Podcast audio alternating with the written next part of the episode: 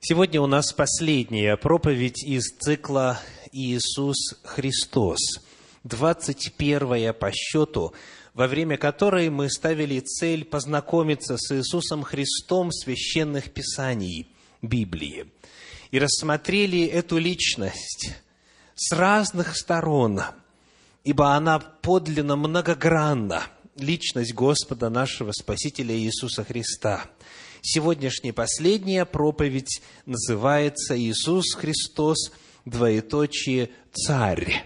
Иисус Христос, Царь.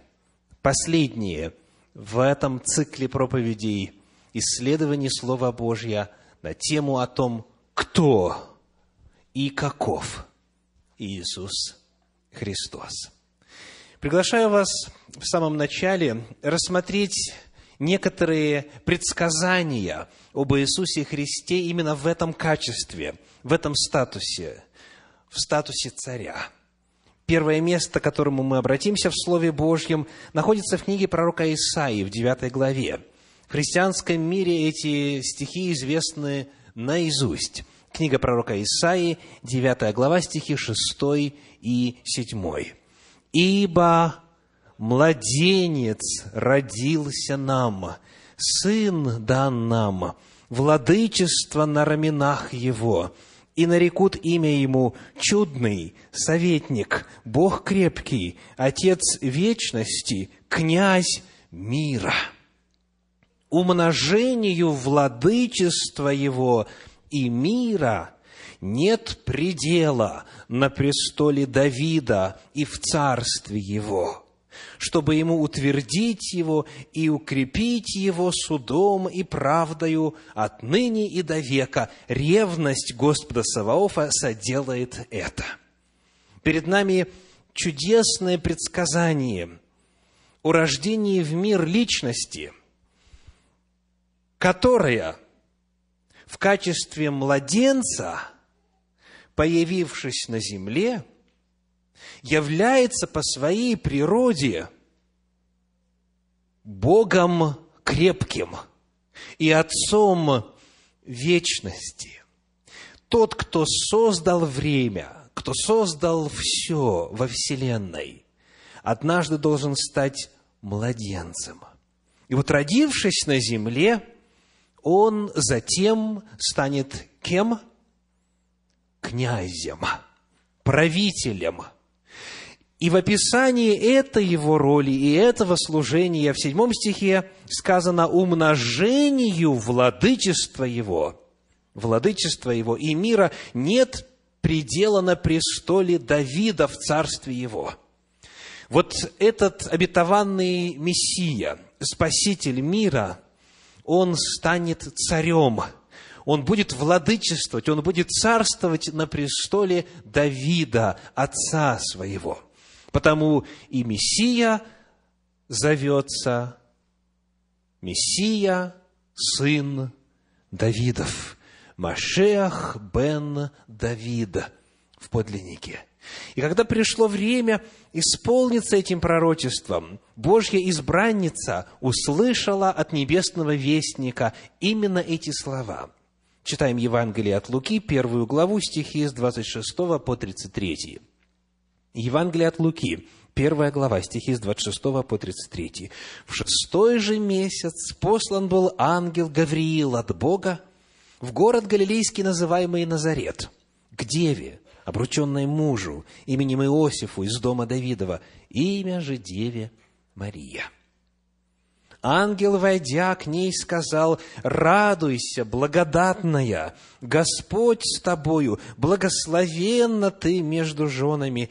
Она же, увидев его, смутилась от слов его и размышляла, что бы это было за приветствие. И сказал ей ангел, «Не бойся, Мария, ибо ты обрела благодать у Бога, и вот зачнешь в чреве, и родишь сына, и наречешь ему имя Иисус. Он будет велик, и наречется сыном Всевышнего, и даст ему Господь Бог престол Давида, отца его, и будет царствовать над домом Иакова вовеки, и царство его не будет конца».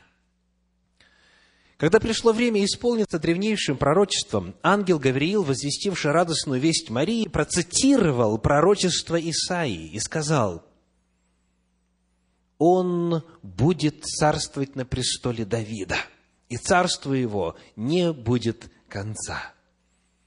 Об этом знали не только в Иудее, об этом знали и в дальних землях.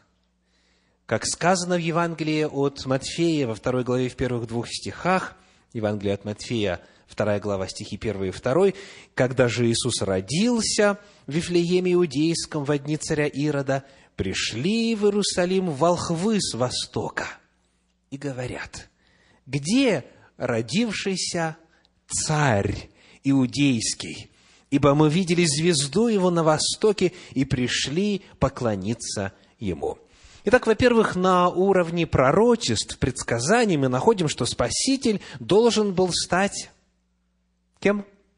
Царем, царем именно, и царем в частности.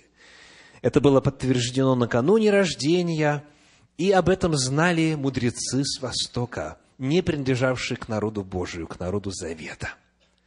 И вот когда младенец вырос, когда в результате умножения мудрости и возрастания в любви и возрасте у Бога и человеков Иешуа начал свое служение, Иисус начал провозглашать истину Божию, вот тогда, во время его служения, вновь всплывает эта тема. Несколько раз. Один из этих моментов мы вспомним сегодня в проповеди – во-первых, на уровне пророчества. Книга пророка Захарии, 9 глава, 9 стих говорит. Захарии 9, 9. «Ликуй от радости, черь Сиона, торжествуй, черь Иерусалима, се царь твой грядет к тебе праведный и спасающий, кроткий, сидящий на ослице и на молодом осле, сыне подъеремной» было пророчество о том, что когда придет царь, царь Израиля, царь Божий, царь обетованный, царь Спаситель, он совершит особый въезд на осле. И это пророчество как и все иные пророчества Священного Писания касательно Божьего плана спасения, исполнилось в точности. Как рассказывает нам Евангелие от Иоанна, 12 глава, стихи с 12 по 15, произошло следующее. Евангелие от Иоанна, 12 глава, стихи с 12 по 15. «На другой день множество народа, пришедшего на праздник, услышав, что Иисус идет в Иерусалим, взяли пальмовые ветви – вышли навстречу ему и восклицали, «Асанна, благословен грядущий во имя Господне, царь Израилев». Иисус же, найдя молодого осла, сел на него, как написано, «Не бойся, черь Сионова, се царь твой грядет, сидя на молодом осле». Пожалуй, в жизни Иисуса Христа это было самое яркое время исполнения этих древних пророчеств Библии. Иисус Христос в действительности воспринимался как царь. Его желали воцарить люди сами, так сказать, путем инициативы снизу. Об этом знал Бог, оставивший пророчество Духом Святым в древности, об этом знал ангел Гавриил, об этом было сказано Марии, об этом знали мудрецы Востока, об этом знали люди, шедшие за Спасителем. Они знали, что Он и есть этот самый царь. Стал ли Иисус царем? Исполнились ли эти пророчества так, как были даны. Восел ли Иисус Христос на престоле Давида в Иерусалиме? Когда вожди народные, не желая делиться популярностью и властью в народе, нашли грязных свидетелей, лжесвидетелей, возмутили определенную часть народа и обвинили Иисуса в преступлениях, которых он не совершал, вот тогда перед Пилатом во время суда у римлян снова встал этот вопрос о царском статусе Спасителя. В Евангелии от Иоанна, 18 главе, читаем стихи с 33 по 36. Евангелие от Иоанна, 18 глава, стихи с 33 по 36. Тогда Пилат опять вошел в приторию и призвал Иисуса и сказал ему, «Ты царь иудейский?» Иисус отвечал ему, «От тебя ли ты говоришь это, или другие сказали тебе о мне?» Пилат отвечал, «Разве я иудей, твой народ и первосвященники предали тебя мне? Что ты сделал?» Иисус отвечал, «Царство мое не от мира сего. Ибо если бы от мира сего было царство мое, то служители мои подвязались бы за меня, чтобы я не был предан иудеям, но ныне царство мое не отсюда. Если бы Иисус Христос только пожелал, Он стал бы военным руководителем, предводителем, политическим лидером и царем Иудеи – когда мы читаем евангельские повествования, мы находим, что множество народа следовало за ним. И был момент, когда хотели тайно прийти и воцарить его. Он мог бы быть вождем иудеи, он мог бы быть политическим правителем. И, конечно же, он выиграл бы все сражения против римлян и всех иных армии того времени. Но Иисус Христос говорит, если бы от мира сего было царство мое, то служители мои подвязались бы за меня. Они вступились бы за меня. И вы знаете, желающих было много, в том числе из ближайших учеников Иисуса Христа. Но ныне, я хочу подчеркнуть это слово, но ныне, вот сейчас – говорит Спаситель, царство мое не отсюда. Иисус Христос не стал царем политическим, Он не стал правителем в Иерусалиме, Он не стал очередным царем в династии царя Давида. В Евангелии от Матфея в 27 главе в стихах с 37 по 44 мы находим, как вновь звучит эта тема царства Иисуса в самые последние минуты Его жизни перед Голговской смертью. Евангелие от Матфея, 27 глава, стихи с 37 по 44. «И поставили над головою его надпись означающую вину его. «Сей есть Иисус, царь иудейский». Вот его вина. Это вина, естественно, с точки зрения римлян, потому что тогда, в ту эпоху, во время господства Рима на этой территории, самозванец, имеющий политические чаяния и возводящий себя в ранг царя – это враг номер один. Вина его была Иисус, царь иудейский. И Евангелие подмечает одну очень важную деталь. Руководители народа сказали, не пиши, он есть царь иудейский. Пиши что? Он говорил, что он есть царь иудейский – но Пилат говорит, что я написал, то написал. Это кем был Иисус? Был ли он царем иудейским или нет? Тогда распятый с ним, 38 стих, два разбойника, один по правую сторону, а другой по левую. Проходящие же злословили его, кивая головами своими и говоря, «Разрушающий храм и в три дня созидающий, спаси себя самого! Если ты Сын Божий, сойди с креста!» Подобные первосвященники с книжниками и старейшинами, фарисеями, насмехаясь, говорили, «Других спасал, а себя самого не может спасти. Если он царь Израилев, пусть теперь сойдет с креста, и уверуем в него. Уповал на Бога, Пусть теперь избавит его, если он угоден ему. Ибо он сказал, я Сын Божий. Также и разбойники, распятые с ним, поносили его. Вы чувствуете двойственность в библейском повествовании касательно ответа на вопрос, был ли Иисус царем или нет.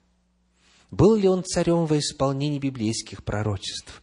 Эту двойственность уже давно заметили в народе Божьем, народе израильском – исследуя пророчество о Мессии, о Машеахе,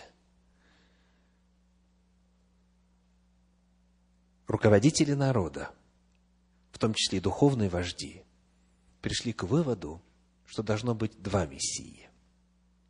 Некоторые из вас об этом уже знают. В иудаизме есть понятие именно о двух Машеахах, о двух Мессиях. Первый из них называется Машеах бен Давид – Мессия, сын Давида. Вот тот как раз побеждающий врагов, восседающий на престоле в Иерусалиме и являющийся политическим правителем, тот, который уничтожает всех врагов народа Божьего. Это один Мессия. Однако, при исследовании пророчеств о Мессии, иудеи поняли, что есть пророчество, которое прямо противоположно этому описанию. И потому появилась концепция второго Мессии. Его назвали как? Машеах бен Йосеф. Мессия, сын Иосифа. Почему? Потому что Иосиф Священного Писания много пострадал, много перенес в своей жизни. И Машех бен Йосеф – это страдающий Мессия. Это тот, о котором, по мнению иудаизма, говорится в тех местах, где говорится о смерти Мессии, о страданиях, о том, что его отвергли братья его, предали братья его, его не приняли. Вот это Машех бен Йосеф, это Мессия, сын Иосифа. Только лишь в христианстве есть разумение того, что на самом деле – это не две разных личности. Это одна личность, но речь идет о двух разных исторических эпохах. Мессия страдающий, Мессия раб Божий, Мессия агнец Божий, Мессия отверженный, убитый, оплеванный – это Мессия своего первого пришествия на землю. Это первое пришествие Иисуса Христа – но этот же самый Сын Божий и Сын Человеческий, тот же самый Иисус Христос, который претерпел смерть, Он вернется второй раз, потому что Он воскрес и вознесся для того, чтобы прийти на землю вновь, теперь уже в качестве царя. Не в качестве Агнца Божия, а именно в качестве царя. И воссядет Он царствовать именно где? – и именно в Иерусалиме, именно на том физическом месте, где восседал царь Давид, когда с неба от Господа сойдет золотой небесный город Иерусалим. Он опустится именно на то место, где находился престол царя Давида. И гора Илионская отойдет в одну и в другую сторону и сделается большая равнина. И вот именно там, на этом самом географическом месте, будет царствовать Господь наш Иисус Христос. Все враги в точном исполнении пророчества будут уничтожены, будет мир, и пределу владычества Его не будет конца. Библия говорит нам не о двух мессиях, а о двух пришествиях одного и того же Мессии, одной и той же божественной и человеческой личности нашего Спасителя. В послании к евреям в 9 главе в стихах с 27 по 28 об этом сказано так. Евреям 9 глава, стихи 27 и 28. «И как человекам положено однажды умереть, а потом суд, так и Христос, однажды принеся себя в жертву, чтобы подъять грехи многих, во второй раз явится не для очищения греха, а для ожидающих Его во спасение. Тот, который был жертвой, явится для того, чтобы стать избавителем, для ожидающих его во спасение. От всех врагов Господа и от всех врагов народа Божия. И Иисус Христос во время своего второго пришествия избавит свой народ. Он придет второй раз уже не как агнец, а как царь царей, и Господь господствующих, как тот, который имеет абсолютную и реальную власть – во всей Вселенной и, естественно, на нашей земле. И потому, когда мы читаем с вами пророчество о Спасителе, Царе, важно помнить, что Библия рисует две картины. Первая картина – картина Мессии страдающего, вторая картина – картина того же Мессии, Мессии царствующего. Эти две картины не могут исполниться в рамках одного пришествия. Невозможно, чтобы он царствовал во веки веков и был убит в рамках одного пришествия. Потому Священное Писание говорит, один раз он пришел в этом качестве, а во второй раз явится в другом качестве. В книге пророка Исаии во второй главе Читаем стихи с 11 по 13 и с 17 по 19. Исайя 2 глава, стихи с 11 по 13 и с 17 по 19. Еще ряд пророчеств об Иисусе, о Спасителе, о Боге, как о Царе. «Поникнут гордые взгляды человека, и высокое людское унизится, и один Господь будет высок в тот день» один Господь будет высок в тот день. Ибо грядет день Господа Саваофа на все гордое и высокомерное, и на все превознесенное, и оно будет унижено и падет величие, величие человеческое, и высокое людское унизится, и один Господь будет высок в тот день, и идолы совсем исчезнут, и войдут люди в расселенные скалы, в пропасти земли от страха Господа и от славы величия Его, когда Он восстанет сокрушить землю. Это уже было? Нет, этого еще не было. Это пророчество о том же Мессии, о том же Спасителе, о том же Царе. Но пророчество, связанное с последними событиями, с судом, со временем восстановления справедливости на всей земле и уничтожением всякого зла. В книге Откровения, в 11 главе, в 15 стихе об этом сказано так. Откровение 11.15. «И седьмой ангел вострубил, и раздались на небе громкие голоса, говорящие, «Царство мира соделалось царством Господа нашего и Христа Его, и будет царствовать во веки веков. Придет время, когда все царства исчезнут, и только лишь Царство Божие будет на нашей земле, и царем Его будет Господь наш Христос Иисус. В Евангелии от Луки в 19 главе Иисус Христос рассказал о последовательности этих событий языком притчи – Евангелие от Луки, 19 глава, стихи с 11 по 15 и 27. Читаем. «Когда они слушали это, присовокупил притчу. Ибо он был близ Иерусалима, и они думали, что скоро должно открыться Царствие Божие. Итак, какая тема поднимается? Мессия, вот он, мы его приняли, мы уверены, что это именно он, мы его знаем – мы идем в Иерусалим, что сейчас будет? Воцарение будет. Воцарение будет. Иисуса Христа посадят на престол в Иерусалиме. Скоро откроется Царствие Божие. И поскольку они об этом думали, и, конечно же, об этом говорили, Иисус Христос прибавил притчу, где рассказал о последовательности событий именно по этому вопросу, по вопросу его воцарения.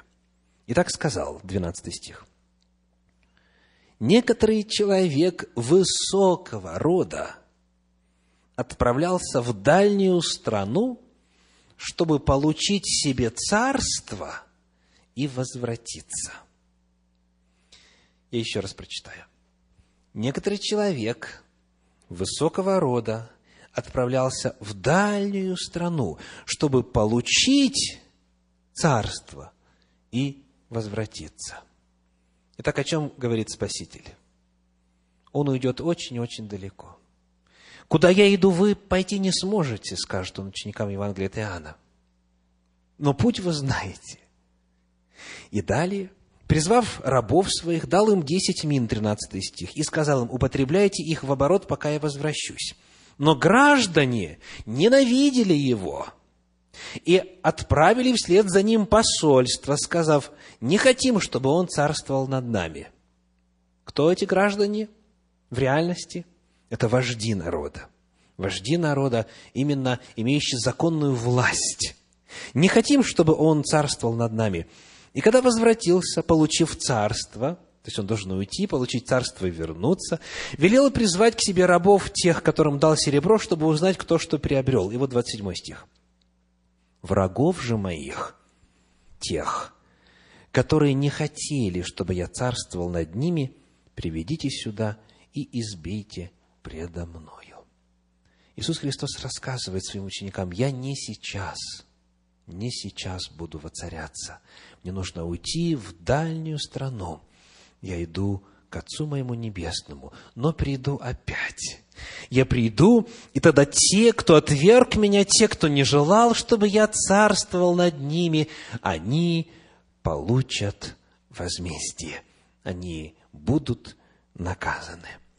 Сегодня, когда мы в завершении цикла проповедей Иисус Христос говорим о нем как о царе по страницам Священного Писания, мы находим, что пророчества о Царстве Иисуса Христа даны в двух измерениях.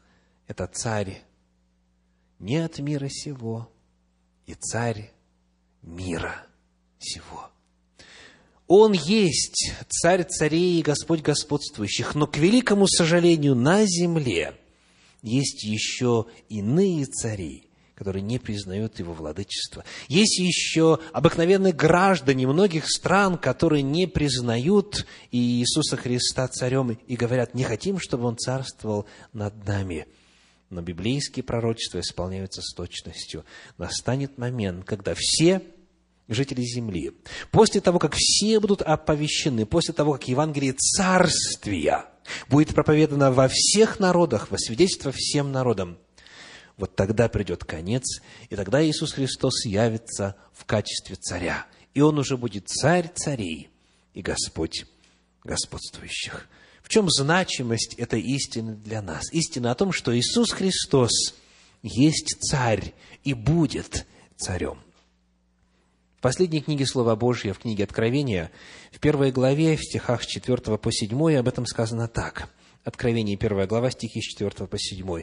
«Иоанн семи церквам, находящимся в Асии, благодать вам и мир от того, который есть и был и грядет, и от семи духов, находящихся пред престолом Его, и от Иисуса Христа, который есть свидетель верный, первенец из мертвых и владыка царей земных. Ему, возлюбившему нас и омывшему нас от грехов наших кровью Своею, и соделавшему нас царями и священниками Богу и Отцу Своему, слава и держава во веки веков. Аминь. Се грядет с облаками, и узрит его всякое око, и те, которые пронзили его, и возрыдают пред ним все племена земные. Ей. Аминь значимость того факта, что Иисус Христос есть владыка царей, и Он есть царь, царь всей вселенной, для каждого из тех, кто последовал за Ним, чрезвычайно велика. Он не только сам есть царь, но сказано, Он нас кровью Своей соделал царями и священниками. Мы приобщаемся к этому удивительному, возвышенному статусу. Мы с вами разделяем царствование Иисуса Христа, Господа нашего. И в книге Откровения, в 20 главе, в стихах 4 по 6, описывается, как начинает исполняться и на практике осуществляться этот наш величественный царский статус. Книга Откровения, 20 глава, стихи 4 по 6.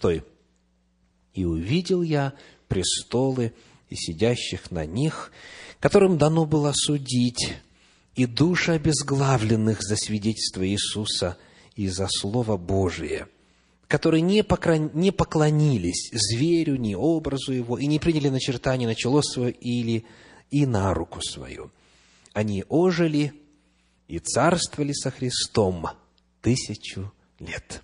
Прочие же из умерших не ожили, доколе не окончится тысяча лет. Это первое воскресенье. Блаженный свят, имеющий участие в воскресении первом. Над ними смерть вторая не имеет власти, но они будут священниками Бога и Христа и будут царствовать с Ним тысячу лет. Обратите внимание, не просто будут гражданами Его царствия тысячу лет, они будут царствовать. Они будут царями. Он соделал нас царями и священниками в этом великом противостоянии между добром и злом, Богом и сатаною.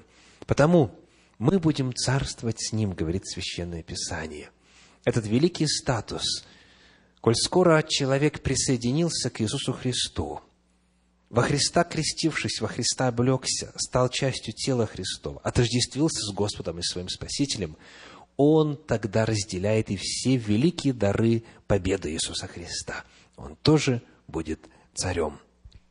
В завершении призыв ко всем нам. Сегодня, хоть вы и цари, уже цари, если кровью Христа омыты, Он уже соделал вас, не сделает, а сделал вас царями и священниками. Когда вы смотрите вокруг, вы, естественно, видите вопиющие признаки несогласия с вашим царственным статусом, правда?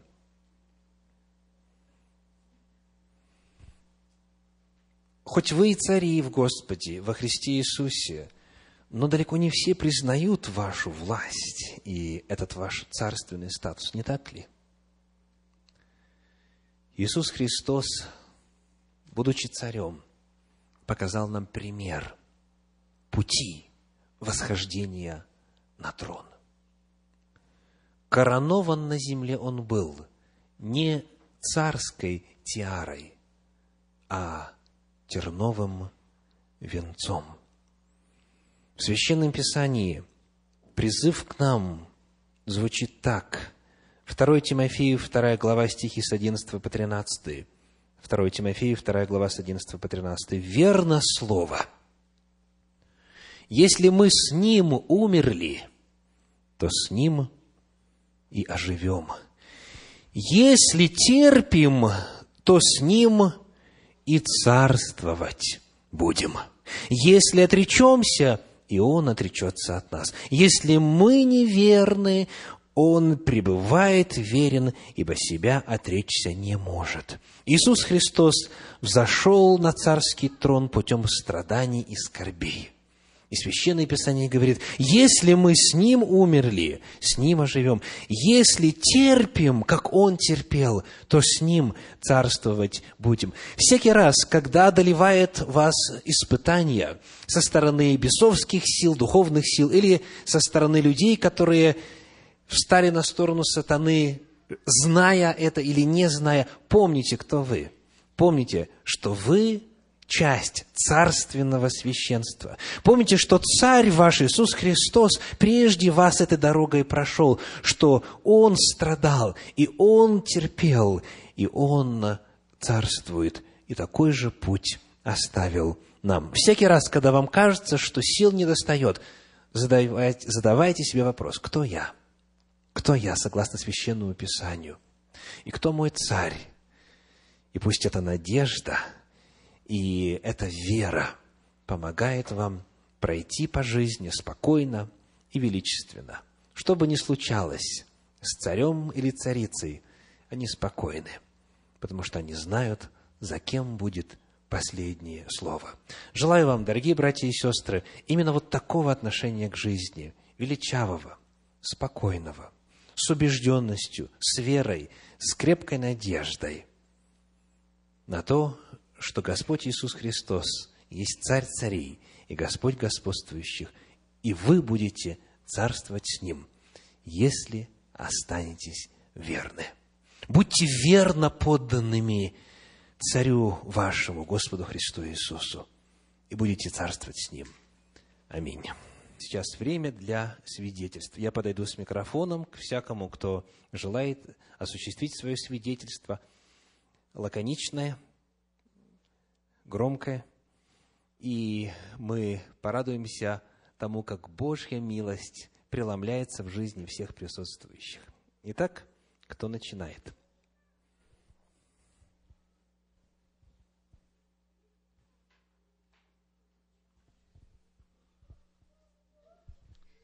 У нас в гостях несколько недель была наша э, хорошая знакомая, и э, у ней был очень трудный перелет сюда, и, как она сказала, она никогда в жизни так не молилась. То есть э, первый раз она вообще летела за рубеж, первый раз на самолете, у нее страх высоты, весь полет она провела с закрытыми глазами, пересадка во Франции, терминалы – то есть такого она не ожидала. И говорит, если бы мне кто сказал, что так будет, я бы ни за что не полетела. Вот. Но находясь здесь, ей все понравилось, она была в нашей церкви, но наступал день отлета. И для нее было это какое-то нервное потрясение, она боялась этого дня. И вот в четверг мы ее проводили, и Оксана моя сказала, тетя не бойтесь, мы будем за, вами, за вас молиться, вы хорошо долетите. Вот она села самолет на свое место. С одной стороны сидела американка, и рядом место было пустое. И вдруг подходит молодой человек и спрашивает ее, вы по-русски говорите? Она говорит, да. Вы в Москву летите? Она говорит, да. Говорит, не бойтесь, я лечу с вами, я вас довезу. Вот. Она не могла поверить в это. И вот он сел на это место рядом, они все время общались. Она говорит, я даже не заметила вот эти терминалы, этот перелет. Все было очень быстро для меня, говорит, легко. И он ее как бы передал из рук в руки. Но для меня это вот такое событие, такого мне говорит, никогда в жизни не было. Как будто ангел. Аллилуйя.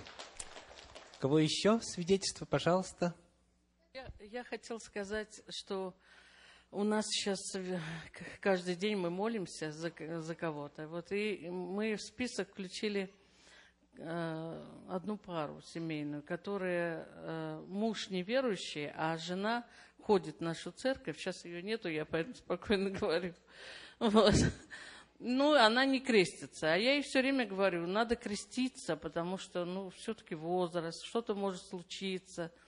И это самое ну, в общем-то, надо же креститься. Она мне говорит, вот лето будет, летом покрещусь. Лето уже прошло, я ей говорю, лето уже проходит. А она говорит, ну, я же не сказала, какое лето. Ну вот, и что мне сказать? Я уже молчу.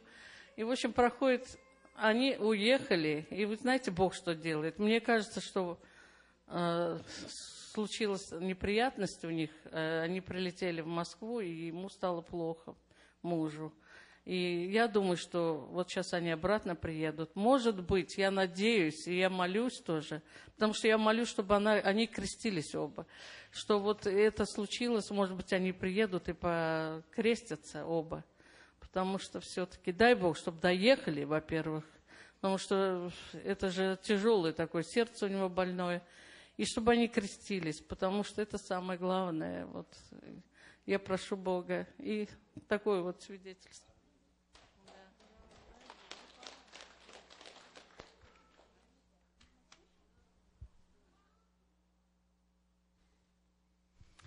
Добрый день. Хочу сегодня тоже несколько, а, так сказать, своих благодарностей, свидетельств а, Господу принести. А, во-первых, вчера открылась, был первый вечер нашей программы – евангелизационный. Было много народу, очень здорово все прошло, молились, поэтому много людей пришло.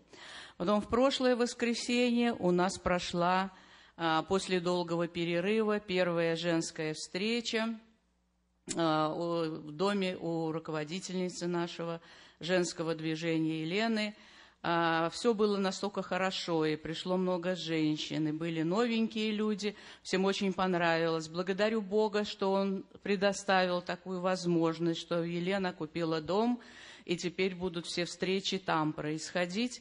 Очень здорово. А, также хочу благодарить Бога. Молились мы э, где-то с декабря месяца у нашей вот знакомой Ирины. Она не могла иметь ребенка, Господь дал его.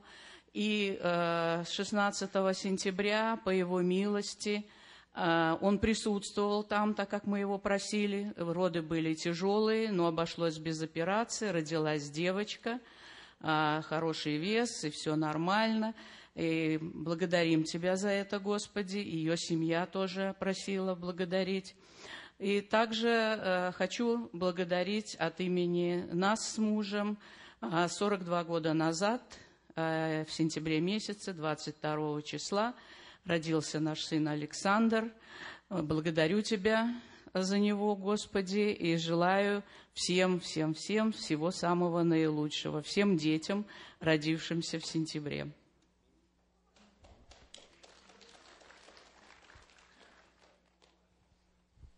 Кого еще свидетельство, пожалуйста? У меня благодарность Господу, что вы все молились за моего брата. Слава Богу, Господь слышит молитвы, Бог коснулся его сердца. Вот он нас пригласил всех в гости. В ту субботу мы были у него в гостях. Он так себя ну, чувствует доброжелательно ко всем. Я думаю, что скоро он придет в церковь, и что он захочет всех видеть, слава Богу.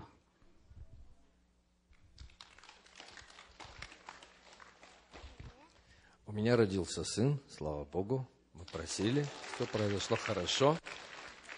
Не снимайте, я стесняюсь. Все как в Библии. Авраам родил того-то, Исаак родил того-то, Аркадий родил Александра. Женщины тут, ну, что-то там. А я благодарю Господа за то, что а, у нас есть такой пастор, который берет а, в любой час дня или ночи, а, отзывается, вот, берет участие в этом, помогает и в родах, и в больницах. И какие бы ни были скорби у человека – он принимает это все и тут же исполняет. И в этом есть большое свидетельство у меня. Вот родился внук, вот у Аркадия, сына моего. Вот. То я, когда услышала, что уже они поехали в роддом, я так испугалась. А потом думаю, да почему же? У нас же есть, есть на кого уповать. Слава Богу, все благополучно. Я только за это переживала. Все хорошо. Благодарность Виталию, благодарность Господу.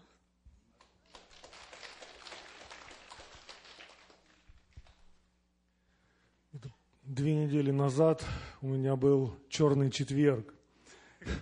Как-то так на работе все не складывалось, дали адрес, неправильный адрес. Потом Следующая работа, приехал, куда должен был приехать, приехал не туда. А, звонит жена, говорит, ударили машину. И вина не жены была, но та женщина, которая ее ударила, не хотела признавать свою вину. А, прихожу домой, получаю письмо с банка, что у меня практически все деньги сняли со счета по решению суда. Я вот так сел на диван, думаю, Господи, ну, только ты можешь все это вот разрешить, потому что ну, человек бессилен. И слава Богу, в ситуации с женой разрешился вопрос, то есть ей выплатили э, повреждения машины, вернули деньги буквально через несколько дней, И все как-то так потихоньку стабилизируется, за что очень благодарен Богу. Я благодарю Бога, что последний по- черный понедельник тоже я жив, здоров, вот среди вас. Спасибо. А детали в Царстве Небесном.